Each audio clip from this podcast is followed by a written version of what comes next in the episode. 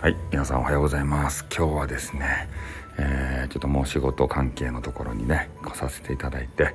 えー、今日朝のボイスをですね皆さんに届けられてなかったので、えー、ちょっと届けたいと思います。昨日はねほんと、えー、あげつめさんのライブ。よかったですね。